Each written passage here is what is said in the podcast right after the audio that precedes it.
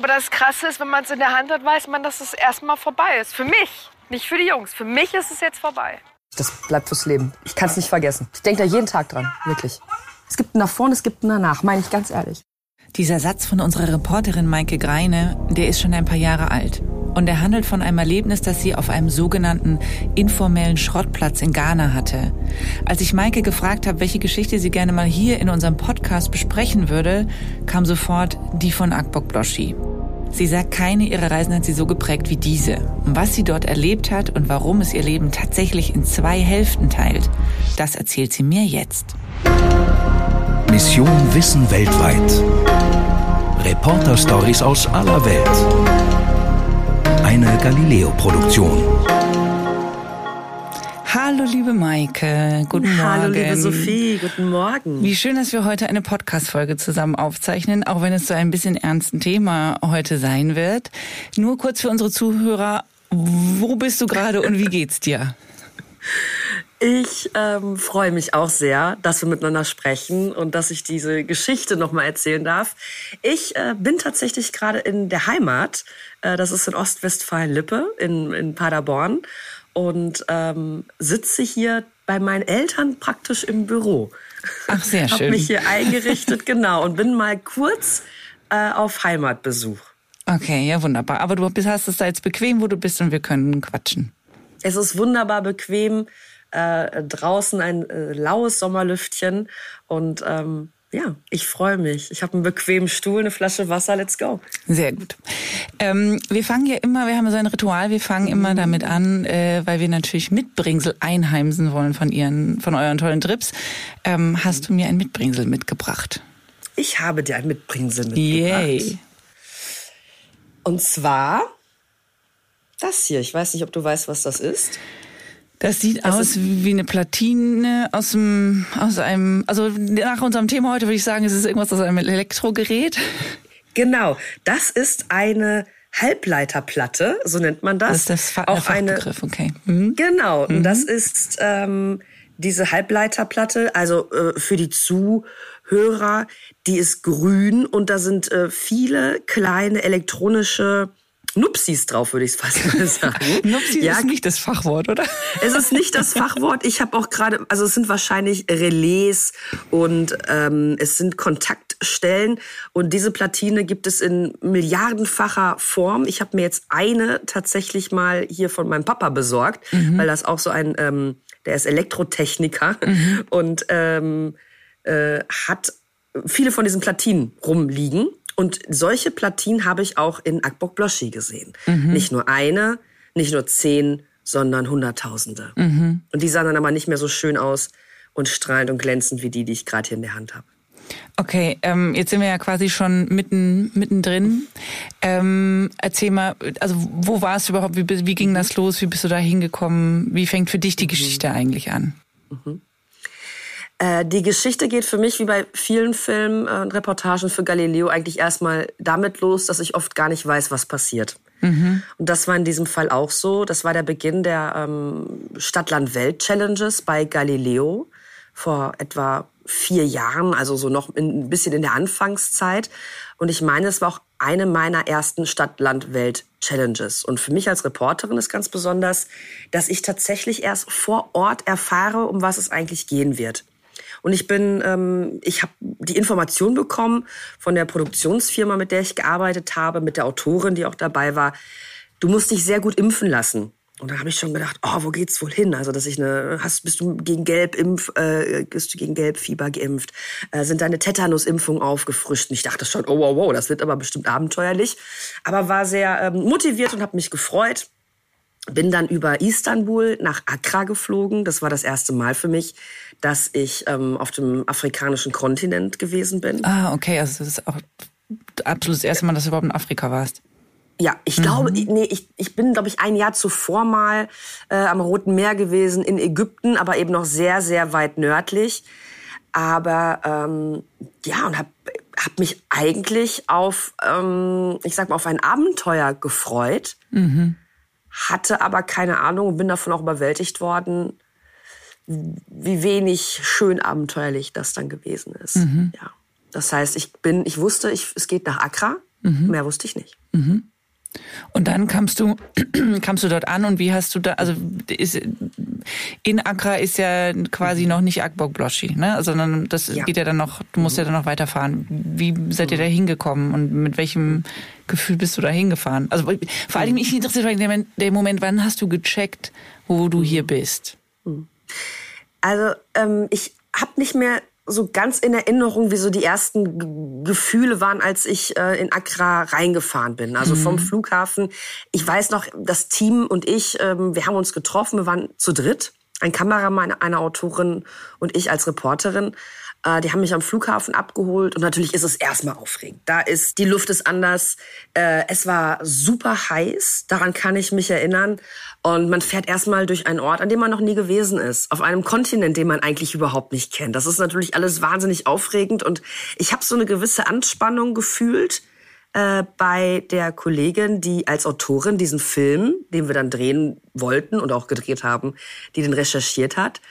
Und ich war aber noch in so einer Abenteuerstimmung. Bin im Hotel mhm. angekommen und da ging es erstmal um so ganz andere Sachen. Ich erinnere mich, das ist dann eben in anderen Ländern so, dass man ne, erstmal guckt, ah, funktioniert denn hier auch alles? Also das war so ein ganz ordentliches Hotel, aber jetzt auch nichts, nichts Besonderes. Ähm, und wir haben abends noch Pizza zusammen gegessen und sie hat dann noch, äh, also die Autorin, die Lena, hat mir dann noch gesagt, äh, was ich unbedingt anziehen soll, dass ich mich gut eincremen soll. Und ich habe gedacht, wir machen vielleicht irgendwas am Strand. Accra liegt äh, am Meer. Ja, ich, irgendwas, keine Ahnung, vielleicht ähm, Palmen hochklettern oder irgendwas, ja. was vielleicht mit der Natur zu tun hat. Aber mhm. es war dann genau das Gegenteil. Und ich bin wirklich vollkommen unbedarft an diese Sache herangegangen. Und man fängt dann diese Drehs oft sehr, sehr früh morgens an. In unserem Fall war das auch so. Da kam dann ein ähm, Journalist, der Mike. Mhm. Mike äh, hat uns zusammen mit einem Fahrer am Hotel abgeholt. Ähm, kurzen Kaffee morgens, Sonnencreme ins Gesicht und dann sind wir los. Und wo bist du dann rausgekommen? Mhm.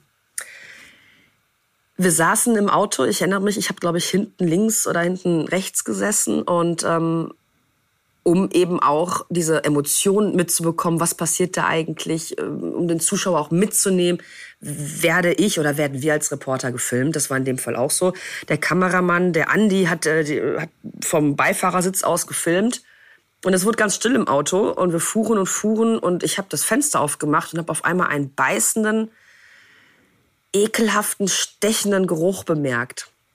Mhm. Und wir fuhren immer weiter und dieser Geruch nach Rauch, nach etwas, was ich so noch nie gerochen habe, wurde immer stärker. Ich versuche einen Vergleich zu finden. Es war was zwischen verbrannten Plastik mhm. und als hätte wie, ja nicht wie Gülle, aber doch irgendwie wie es hat auch, auch, da auch menschlicher Geruch dazwischen. Also es war nicht nur so ein reiner Plastikrauchgeruch, sondern es roch auch irgendwie verdorben. Mhm. Und je weiter wir fuhren aus der Innenstadt von Accra heraus, die wie die meisten Großstädte auf dieser Welt dann auch was sehr Modernes hatte, natürlich anders als in Europa, selbstverständlich. Viel mehr Leute auf den Straßen, viel mehr Händler auf den Straßen. Und es war wuselig und es war bunt und es war etwas, wo ich noch gesagt habe, oh, das ist schön hier. Wie toll, mal diese Stadt zu sehen mhm. in Ghana. Aber wir fuhren dann ähm, durch Gegenden, die hatten was Slumartiges äh, das ist mir vorher schon auch in einigen Ländern begegnet, aber ich habe gemerkt, dass das hier noch mal eine andere Dimension hatte.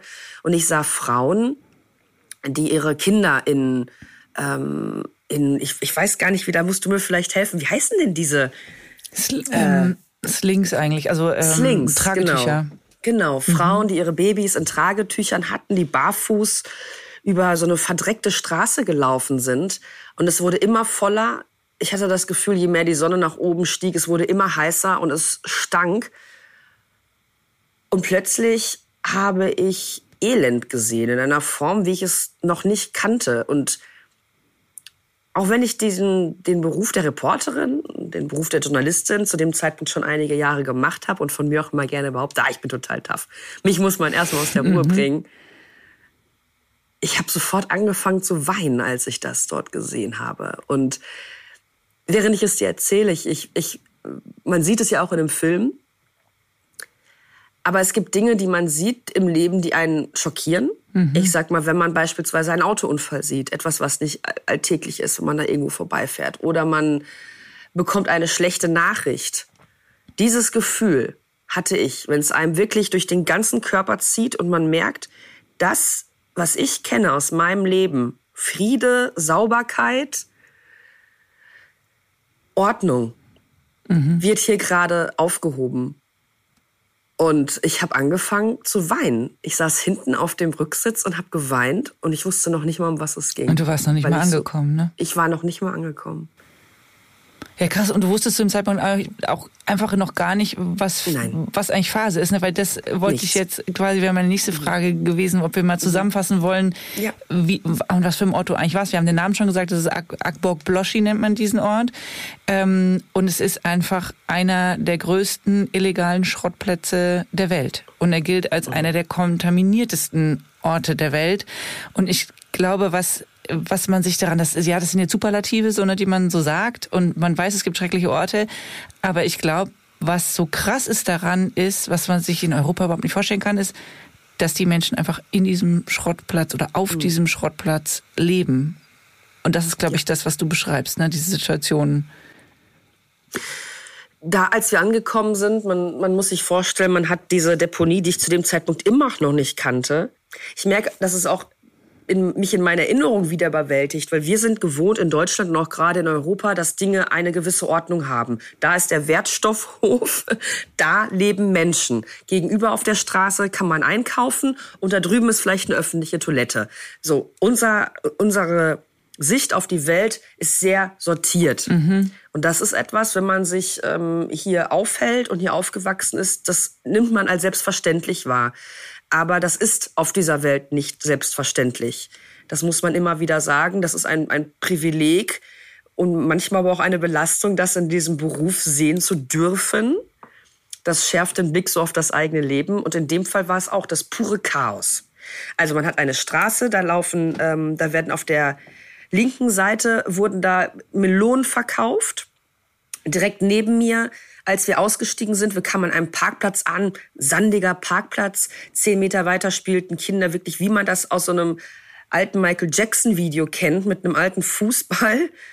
Und über allem lag eine, eine Dunstwolke, eine Staubwolke. Es war laut, es war stinkig, es war hitzig und ich habe nur gedacht, was passiert hier?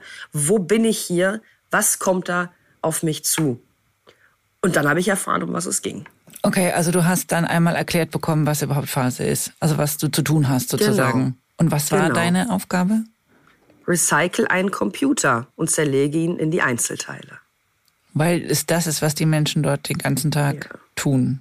Ja. Okay. Unter anderem, mir fällt jetzt gerade ein, während wir darüber reden, das hatte uns, das hatte mir unsere Autorin schon etwas früher gesagt. Und ich bin. So, so war das, genau. Die Ansage, entschuldige bitte, entschuldige bitte. Die Ansage war, recycle einen Computer und zerlege ihn in die Einzelteile. Und ich habe noch gedacht, es geht tatsächlich um irgendein äh, Recycling-Projekt. Mhm. Wie man das vielleicht in Deutschland auch macht. Wir recyceln das und dann kommt das nach da und das nach da. Wir verwerten das oder wir machen ein Kunstwerk raus oder sonstiges. Mhm die Menschen da äh, zerlegen unter anderem Computer, aber sie zerlegen alles, was in irgendeiner Art und Weise vor allem Kupfer oder noch wertvolle Rohstoffe enthält.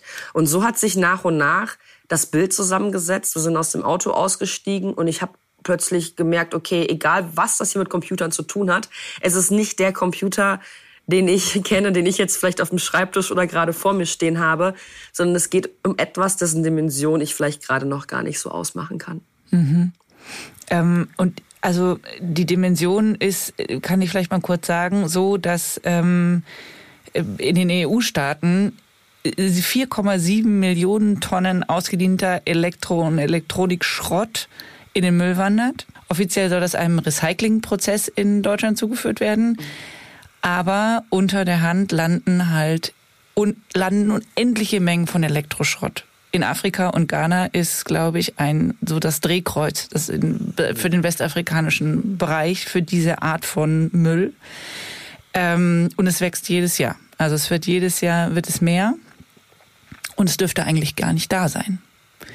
Das finde ich echt das Krasseste, ne? Dass, äh, dass wir dürfen das nur in Länder ähm, bringen, die dem OECD angehören mhm. und das tut Ghana nicht und wir dürften die gar nicht, weil man eben eigentlich offiziell vermeiden will, dass Entwicklungsländer zu Mülldeponien werden. Aber das ist genau das, was du da erlebt hast, ne?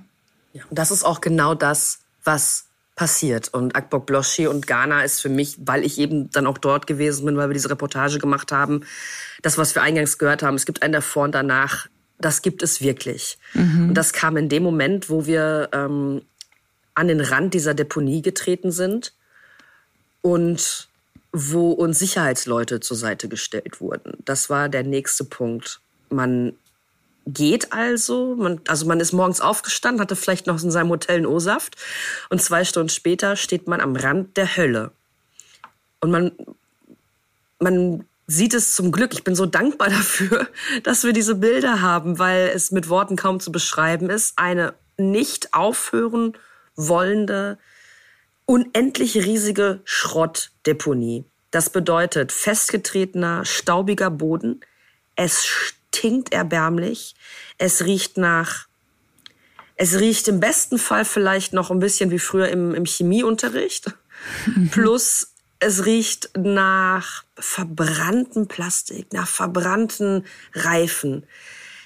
Über allem liegt ein Gemurmel von Menschen, ein Schreien, ein Rufen, dessen, wo man auch nichts versteht. Man spricht die Sprache nicht. Viele Menschen, die wir da getroffen haben, sprechen Englisch, aber oft auch nur sehr gebrochen was ich schon eine große Leistung finde, weil die Leute haben oft auch überhaupt gar keine Bildung, die da leben. Da kommen wir gleich noch zu. Und ja, da stand ich dann da mit meinen Wanderschuhen und meiner Outdoorhose, dem Schweiß auf der Stirn, habe gedacht, um Gottes Willen, um Gottes Willen, wo bin ich hier? Und habe meine Gedanken überhaupt nicht sortieren können, weil ich, egal wo ich hingeguckt habe, war Müll und war Schrott und waren aber Dinge, die ich aus meinem Leben kenne nämlich Computer, mhm. ähm, Waschmaschinen, Kabel, Kabel ohne Ende. Ich muss bis heute immer an Ghana denken, wenn ich ein einziges Kabel sehe, weil all die Kabel, von denen wir sagen, ach, brauche ich nicht mehr. Ach, habe ich aber fünf Stück von. Ach, das brauche ich, das, das Handy habe ich gar nicht mehr. ich werf das jetzt weg.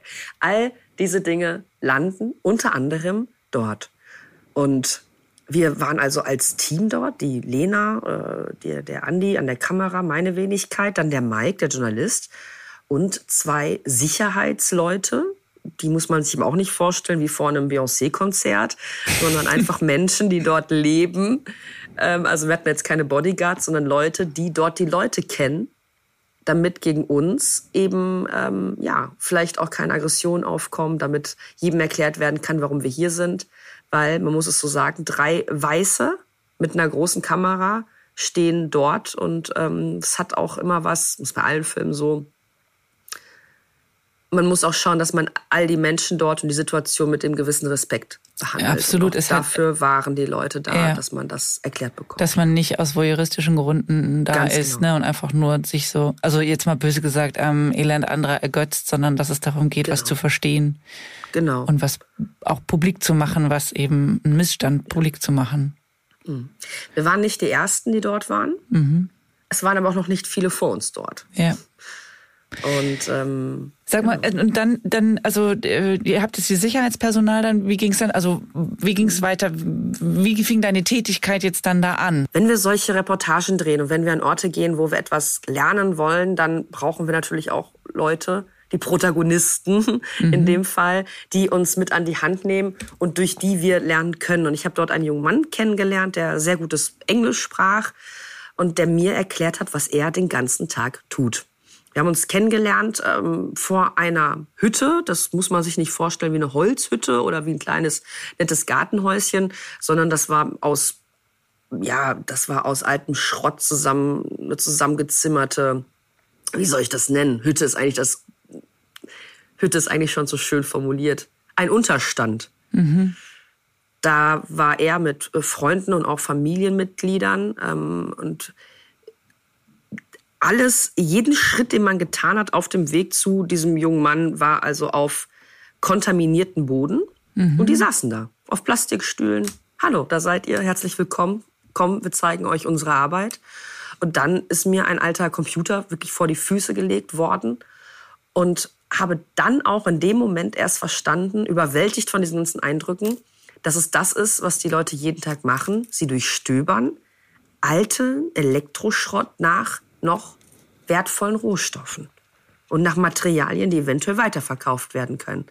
Die Aufgabe war also an mich und die Aufgabe ist für die Menschen dort jeden Tag, wertvolle Rohstoffe aus diesem Elektroschrott rauszufriemeln, herauszuziehen, rauszuzerren. Und genau das habe ich gemacht. Ich habe Kupfer aus einem alten Computer rausgetrennt. How do we get the copper? We burn it. Yeah. Habe ich das jetzt richtig verstanden?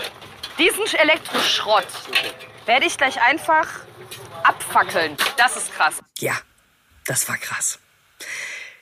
Diese ganzen, wenn man sich seinen eigenen Computer anguckt, den man vielleicht gerade auch irgendwo da, wo man diesen Podcast hört, rumstehen hat, ähm, da wird natürlich nicht wie in einem Labor oder wie man das in Deutschland machen würde. Man muss diesen Vergleich immer wieder ziehen.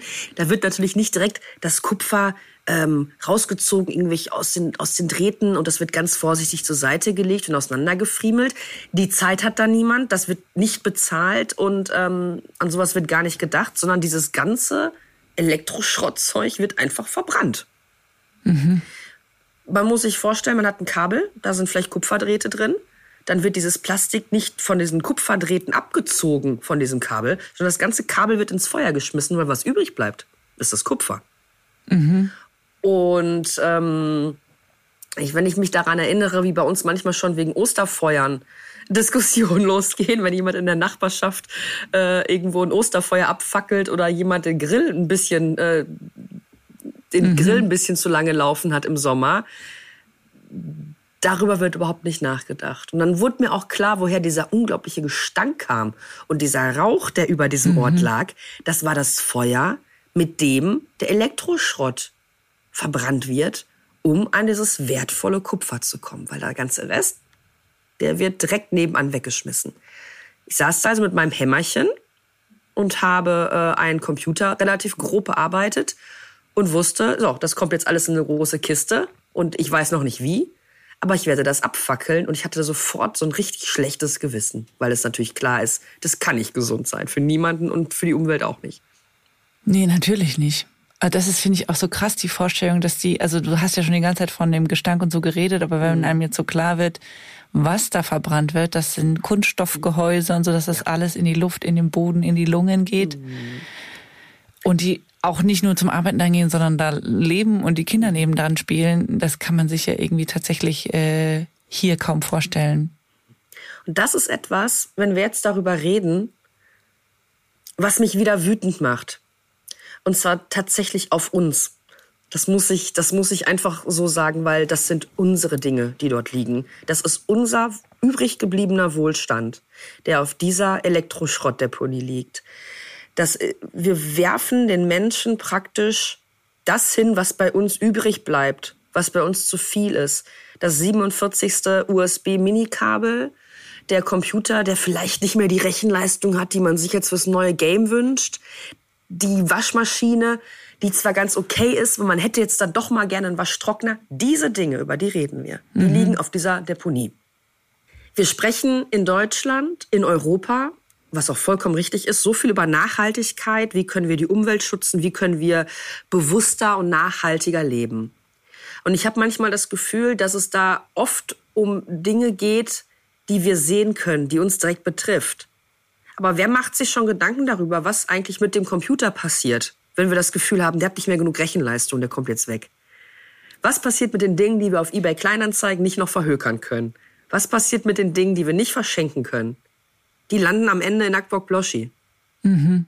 Und dieses aus dem Augen, aus dem Sinn. Ich sitze jetzt auch gerade hier, ich habe dir diese Halbleiterplatte mitgebracht. Ähm, aber ich weiß, dass zum Beispiel auch in meinem Rucksack habe ich fünf Kabel liegen. Und zu Hause habe ich da nochmal acht von. Wir leben in einer Gesellschaft, in der wir eigentlich alle Dinge immer zur Verfügung haben und wo wir uns, so ist mein Eindruck, oft auch nicht Gedanken darüber machen, wo geht eigentlich all das hin, wenn wir es nicht mehr brauchen. Und es geht an Orte wie Akbok Bloschi. Absolut. Also ich, äh, ich finde ja auch, dass man schon halb komisch angeschaut wird, wenn man ein älteres Smartphone benutzt. Ja. Zum Beispiel, ja. ja. Und Absolut. die gleichen Leute sind aber auf jeden Fall im Bioladen zum Einkaufen. Ganz genau. Und da bin ich auch, also ich habe jetzt tatsächlich zum Glück diese, diese, diese maximale Affinität zur Technik nicht so. Also ich kann sehr gut ein altes Smartphone benutzen, aber ich habe andere Themen. Ja, so, ähm, aber ich merke schon, was da so für ein Druck halt auch bei allen dahinter ist, immer das Neueste zu haben, immer das Beste ja. zu haben.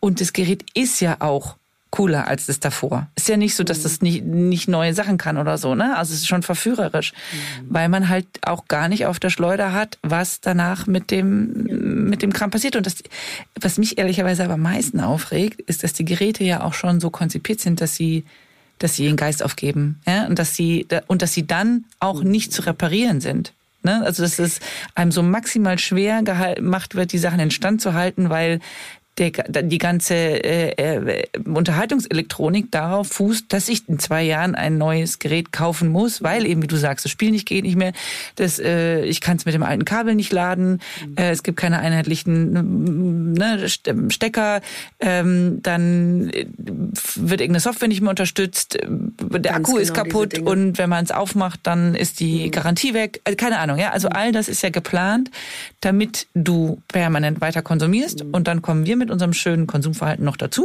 die ist natürlich deren Psyche genau darauf auch schön ausgerichtet ist und dann ähm, halt konsumieren ohne Ende. Und das, ähm, das endet dann genau da, wie du sagst, dass wir nachher einen riesen Schrottberg haben. Genau das und natürlich ich habe selbst auch Volkswirtschaft und Wirtschaftswissenschaften studiert und ähm, bin mir auch darüber im Klaren, dass das auch das ist nicht nur so konzipiert, damit wir weiter konsumieren, so funktioniert auch unser Wirtschaftskreislauf.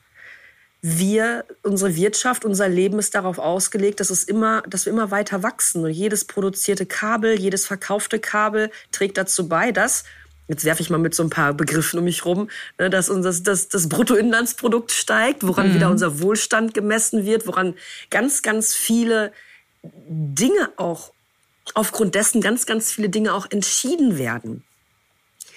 Ich wünsche mir, das jetzt schon gesagt, dass wir mehr darüber nachdenken, dass das aber auch einen Preis hat, den wir nicht zahlen. Wir zahlen nur den Preis für das neue Smartphone, für den neuen Notebook, für die neue Waschmaschine, um das jetzt mal in drei Dingen festzumachen. Wir zahlen diesen Preis im Laden oder online mit unserer Karte. Aber diese Dinge verschwinden nicht einfach von der Welt, wenn wir sie nicht mehr benutzen. Und als ich dort in Akbok Bloschi stand und ich habe jetzt schon wieder, das ist vier Jahre her, fast Tränen in den Augen, weil mich das so wütend macht. Als ich da gestanden habe, habe ich echt gedacht, dass da, da rannten kleine Kinder rum, die hatten vereiterte Augen. Da ähm, sind junge Männer, die haben überhaupt keine Zukunft und die klammern sich eigentlich nur daran, dass wir wegwerfen. Und ich habe gedacht, ich bin auch schuld. Und da geht es nicht um eine Schuldfrage oder um den Fingerzeig, sondern wie wenig machen wir uns eigentlich Gedanken? Und das mag dann auch bitter klingen und ich gehöre eigentlich, ich glaube eigentlich bin ich ein ganz fröhlicher Mensch, aber wenn es auf dieses Thema kommt, ich werde wütend, weil wir in der ganzen Nachhaltigkeitsdiskussion, in der ganzen Diskussion um Klimawandel, wir haben Scheuklappen auf. Und ähm, ja, kleiner kleiner Ausbruch von meiner Seite. Aber mhm. wenn man da wirklich die, wenn man, wenn man das sieht, man, und ich, ich wünsche gar nicht jedem, dass er das sieht. Das ist wirklich das Elend. Das ist das absolute Elend. Da ist kein fließendes Wasser, da ist kein, da, da ist nichts Schönes. Wir haben noch mal einen O-Ton, wo man dir auch sehr anmerkt, wo du mit einem, einem jungen Mann sprichst, wo man dir sehr anmerkt, wie nah dir das geht. Da würde ich gerne mal reinhören. I am afraid here. Yeah. Aren't you afraid? Or you could have that smoke flow in there. That was that this for your back. No, if, if he is afraid. Yeah. If, you could you could die. Oh, yeah, no, but uh, don't just no walk about the destructive. Was ganz krass ist, man hört dieses äh, man hört dieses wahnsinnige Rauchen im Hintergrund, ne? Das, was ja. man jetzt fast als Windgeräusch wahrgenommen ja, hat, nee, das, das, ist, glaube ich, der Qualm, der Dampf, ne, in dem ihr da steht. Hm, das sind Flammen. Ähm, wenn wir ich bin mit meinem Elektroschrott, mit meinem auseinandergehämmerten, gerissenen Elektroschrott dann weitergeschickt worden zur nächsten Station. Und wir sind immer weiter auf diese Deponie gelaufen. Man kann sich das vorstellen und wir sehen das auch, wir haben Drohnenaufnahmen gemacht ähm, von dieser Deponie. Das sind, wir messen das ja immer gerne in Fußballfeldern. Ja. Das sind Dutzende Fußballfelder. Es hört gar nicht auf. Es ist einfach nur grau, grau, grau, grau und dazwischen leuchtend orangene Feuer. Und was, wir sind da ein bisschen reingestolpert, auch als Team. Man hat keine Vorstellung, in einem, auch wenn man aufwächst in einem Land wie wir, auch da sage ich wieder, es ist gut, dass es so ist, äh, wo niemand ohne eine Maske irgendwo ähm, an ein Feuer geschickt werden würde. Im beruflichen Kontext schon gar nicht. Da gibt's eine Maske, eine Atemmaske. Da wird auch vorher geguckt, passt das alles? Hat das DIN, hat das ISO, hat das was weiß ich? Das gab es dann nicht. Also, wir haben Elektroschrott, wir haben Plastik, wir haben Reifen, wir haben Autobatterien und das wird alles in ein Feuer geworfen verbrennt dort, setzt natürlich giftige Gase frei. Und diese Jungs, mit denen ich da geredet habe, die stehen einfach daneben, ohne Maske, ohne alles, atmen und haben dann mit so langen Stöckern, ja, als würde man eine Ofenkartoffel umdrehen, drehen die da den Elektroschrott um. Und das Feuer, also das ist, man, man guckt um sich herum und man sieht hunderte Meter weit nichts anderes als grauen Boden und Türme von alten Elektroteilen und alten Elektrogeräten. Und die stehen an diesen Feuern und lachen und quatschen und atmen diesen Gestank ein. Und wir stehen daneben. Und ich habe nur gemerkt, dass ich da ein bisschen die Fassung verloren habe, weil ich Angst bekommen habe. Weil mir klar war, das kann nicht gut sein. Nicht für den Kameramann, nicht für die Autorin und nicht für mich. Wir waren aber ähm, ähm, nach einiger Zeit hat dann unsere Autorin gesagt, passt mal auf, ähm, ich wollte erst mal schauen, damit es auch authentisch ist, damit wir miterleben, was die anderen erleben, wie lange wir hier so aushalten, jetzt reicht's. Und hat dann Atemmasken aus dem Rucksack geholt. Nicht nur für uns, sondern auch für unsere Protagonisten. Diese Masken haben wir übrigens am Ende auch da gelassen. Die haben wir nicht mitgenommen. Wir Das- haben diese Atemmasken. Das habe ich, verstehe ich irgendwie am wenigsten, weil, äh, gut, das ist natürlich alles vor Corona gewesen. Nach Corona wäre es vielleicht Mhm. auch, aber Maske zu tragen ist ja jetzt nicht das Allerschwierigste. Mhm. Aber gibt es keine. Nee, vor allem, ich sag mal, unsere Corona-Masken, wenn wir die als Beispiel nehmen, die dann ein Jahr später jeder von uns immer in der Tasche hatte, die würden da nicht helfen. Sondern man braucht richtig diese Atemmasken, wie Ah, aus so okay. diesen, diesen, ich sag mal, wie aus so ähm, Horrorfilm. Ja, diese, Apokalypse, diese, bei einem Atomschlag, ne? Diese, Ganz diesen- genau, ja, die so einen dicken, so einen, so einen dicken Knubbel vorne dran haben Ja. und wo noch 80 Filter dran sind und am besten noch mit einer Brille. Die Masken bräuchte Oder, man. Die also hatten wir in so tatsächlich solchen. Ausbruchfilmen trägt Solchen Ausbruch, man in- Zombie-Apokalypsen, Genau, im, im Masken, ja. Biolabor mit dem, so, ne? Ja. Dann- Und die bräuchte man, also eigentlich die Schutzkleidung, die man hier hat, wenn eine Feuerwehr in ein brennendes Haus reinläuft. Ja, ja, klar. Das bräuchte man dort vor Ort, wenn man da ist. Ja. Wir hatten die Masken immerhin, wirklich immerhin, weil die Luft, man kann kaum atmen. Was man nicht vergessen darf, wir reden immer noch über Ghana. Ähm, das liegt im Westen Afrikas. Es ist wahnsinnig heiß. Und diese Jungs, das muss man auch sagen, in all diesem Wahnsinn, die waren unglaublich nett. Die waren unglaublich nett. Und wir haben uns, wir haben uns unterhalten und ich, ich wurde dann auch so eingesaugt von denen. Wir waren, da rannten überall, ich, überall gab es Gruppen, die sich quasi so um ihren eigenen Elektroschrott gekümmert haben. Und ich bin dann auch in meine Gruppe unserer Protagonisten, unserer, ähm, ja, der Menschen, die uns eben ihr Leben da nahegebracht haben, auch so richtig eingesaugt worden. Und das ist auch, glaube ich, ein, für mich ist es ein ganz wichtiger Teil, da auch nicht außen stehen zu bleiben, kopfschüttelnd und zu sagen, Mann, Mann, Mann, das ist aber schlimm hier, sondern da auch reinzugehen, auch wenn man vielleicht Angst hat. Weil sonst spürt man es nicht. Und das war auch ein, ein Knackpunkt. Heute sehe ich das jetzt ein paar Jahre später anders, aber da habe ich mir damals wirklich Gedanken drüber gemacht. Hab gedacht, was denken die denn von mir, wenn ich jetzt hier Elektroschrott ins Feuer werfe? Das kann ich doch moralisch gar nicht machen. Jetzt. Also was denken die Zuschauer quasi oder was? Ja, ja, ja, ja wie klar. kann die da mitmachen? Ja. Und das ist etwas, ähm, in dieser Situation zu sagen, das mache ich oder das mache ich nicht, hat sich mir gestellt. Heute würde sich die so nicht mehr stellen. Aber ich war auch noch vier Jahre kleiner und ein bisschen unerfahrener und habe nur weniger Dinge gesehen als dann vielleicht bis heute.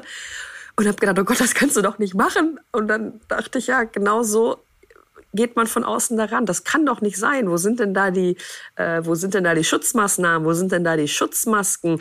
Ähm, warum passt denn da keiner besser auf? Das geht doch nicht. Wobei die Frage eigentlich ist, wie kommt's überhaupt dazu? Und da kann ich noch mal sagen, das hat auch ganz viel mit uns zu tun. Und Absolut. dann dachte ich, ja gut, da kannst du es auch reinwerfen, dann ist auch wurscht.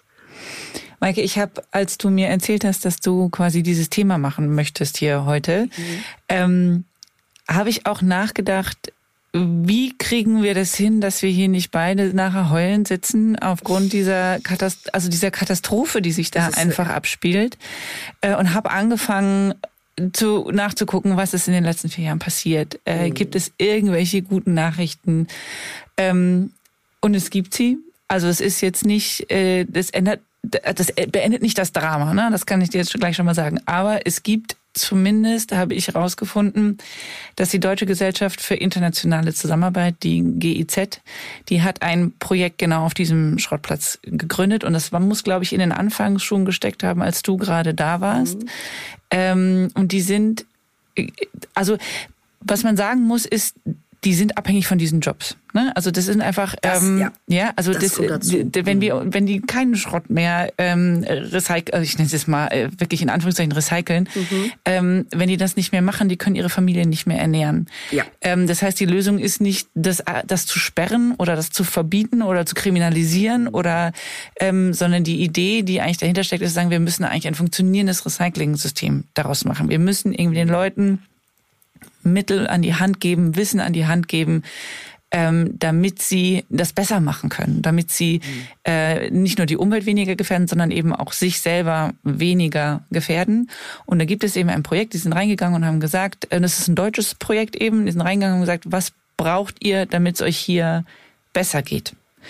Und ähm, die, die Antwort fand ich irgendwie echt ganz schön. Die Antwort gespannt, war ja. quasi, äh, wir brauchen eine Krankenstation, ähm, wir brauchen mehr Wissen über Recycling, also Bildung, und wir brauchen Fußballplatz. Oh, ja, das gehört auch dazu. Ja, Auch und- zum, auch zum menschlichen Glück. Und alles drei gibt es inzwischen. Also es gibt es natürlich Och, nicht echt? auf 15, ja, also man muss, es gibt es nicht auf 15 Hektar flächendeckend, aber es gibt eben Projekte, die den, die, die, die Workshops anbieten, wie äh, mit, mit ganz, welches Werkzeug nehme ich, damit mir nicht die Batteriesäure ins Gesicht spritzt, sondern ich das fachgerecht öffnen kann, ja. Wie, wie, was kann ich machen, damit ich mich weniger verbrenne in so einer Situation? Ähm, dafür gibt es Workshops und es gibt auch ähm, und das also es wird im kleinen Stil schon umgesetzt. Wir können nur hoffen, dass es immer mehr wird, immer mehr wird. Ähm, und ich habe sogar ein Zitat gefunden, das würde ich dir gerne vorlesen, damit es wieder ein bisschen besser geht. Genau, und zwar ist es ein, äh, ein, Mann, der früher Dismantler war, die, die, die äh, einfach nur erstmal zerschlagen quasi die Computer. Inzwischen hat er einen kleinen Shop und er hat andere ähm, Dismantler, die für ihn arbeiten. Und die haben alle diese Sicherheitstrainings durchlaufen und Das er macht hat richtig glücklich. Du, pass auf, dieses Zitat richtet sich quasi an dich. Es schreibt, die Reporter werden Agbobloschi nicht wiedererkennen. Es stimmt, hier war es schlimm, sehr schlimm sogar. Aber jetzt verändert sich vieles. Und wir können für die Welt zu einem echten Vorbild in Sachen Recycling werden. Und da habe ich mich gefragt, ob es nicht einfach gut wäre, nochmal hinzufahren. Oh ja. Das ist doch Sophie, ich ist wirklich, ich, ich stehen schon wieder die Tränen in den Augen. Siehst du das? nein, Entschuldigung. nein, nein, aber das ist wirklich, das ist wirklich, ich weiß auch nicht, so nah, also das ist, das, ich würde, ich würde es sofort wieder tun. Auch um daran zu erinnern, dass es auch ein Teil der ganzen Nachhaltigkeitsdiskussion ist und es ist ähm, aber auch ein, was Mensch, also ach Gott, Entschuldigung, ich weiß Nein, auch äh, nicht. darfst du. Alles gut. Aber ähm, Das würde ich gerne sehen. ja, oder? Habe Ja. ich auch gedacht. Das würde ich gerne sehen. Und um nicht nur für mich, sondern auch um- als Beispiel, dass ähm, auch Nachhaltigkeit auch was mit Menschlichkeit zu tun hat, weltweit. Total. Nicht nur mit der Frage, fahre ich jetzt mit dem Fahrrad zur Arbeit oder nicht, sondern auch mit der Frage, wer auf dieser Welt lebt eigentlich noch von dem Leben, was ich führe. Und das kann sehr negativ sein, wie wir das vor einigen Jahren dann eben in Akbokdoshi gesehen haben, nämlich dass Menschen davon leben, dass wir Dinge wegwerfen und gleichzeitig das dazu führt, dass ein, ein schrecklich giftiger Ort entsteht. Aber sehen, zu sehen, dass wir Probleme vielleicht so lösen können, dass es nicht auf dem Rücken anderer passiert. Absolut. Man Das muss auch sagen, diese, das, was ich jetzt gerade erzählt habe, das löst natürlich nicht das Problem von einer 15 Hektar das. Giftmülldeponie sozusagen. Ne? Aber, Aber es dann könnten wir den Kopf auch in den Sand stecken. So. Genau. Und es Dann ist könnten wir ihn ein, in den Sand stecken. äh, es ist ein, ein, ein Hoffnungsschimmer und es sieht, da sieht man auch wieder, was Menschen eben tun. Die machen eben auch großartige Sachen. Das ist, finde ich, immer die Ambivalenz, ne, die ja überall drin ist, dass wir so schreckliche Dinge tun und gleichzeitig aber auch zu so tollen Sachen fähig sind.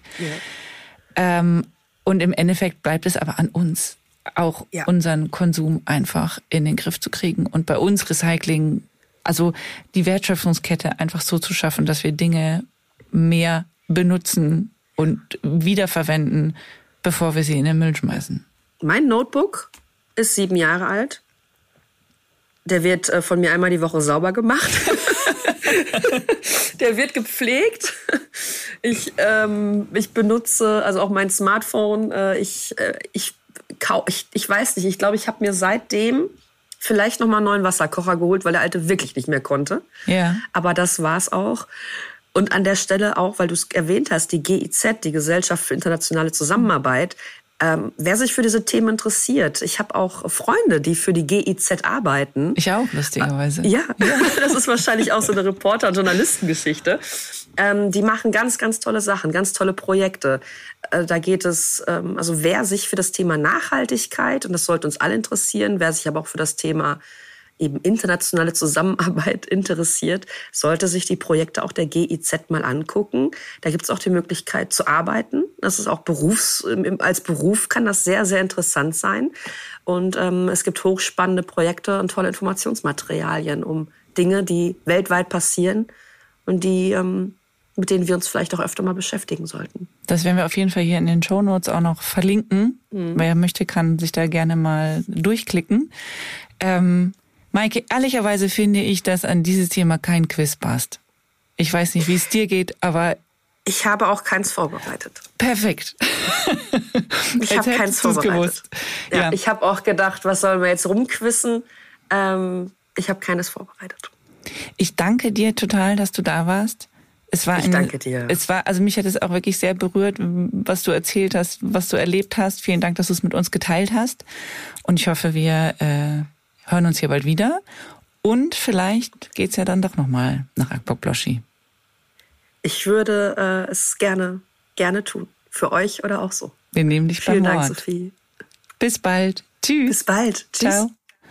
Und nächste Woche ist Haru Füllgrabe hier. Er und Eva reden über das Phänomen des Luxustourismus am Mount Everest. 300.000 Euro für einen Ausblick am höchsten Berg der Welt. Haru war selbst da und erzählt, wie es ihm ergangen ist. Also hört unbedingt rein und abonniert gerne unseren Podcast. Dann verpasst ihr nichts. Eine wunderschöne Woche. Ciao.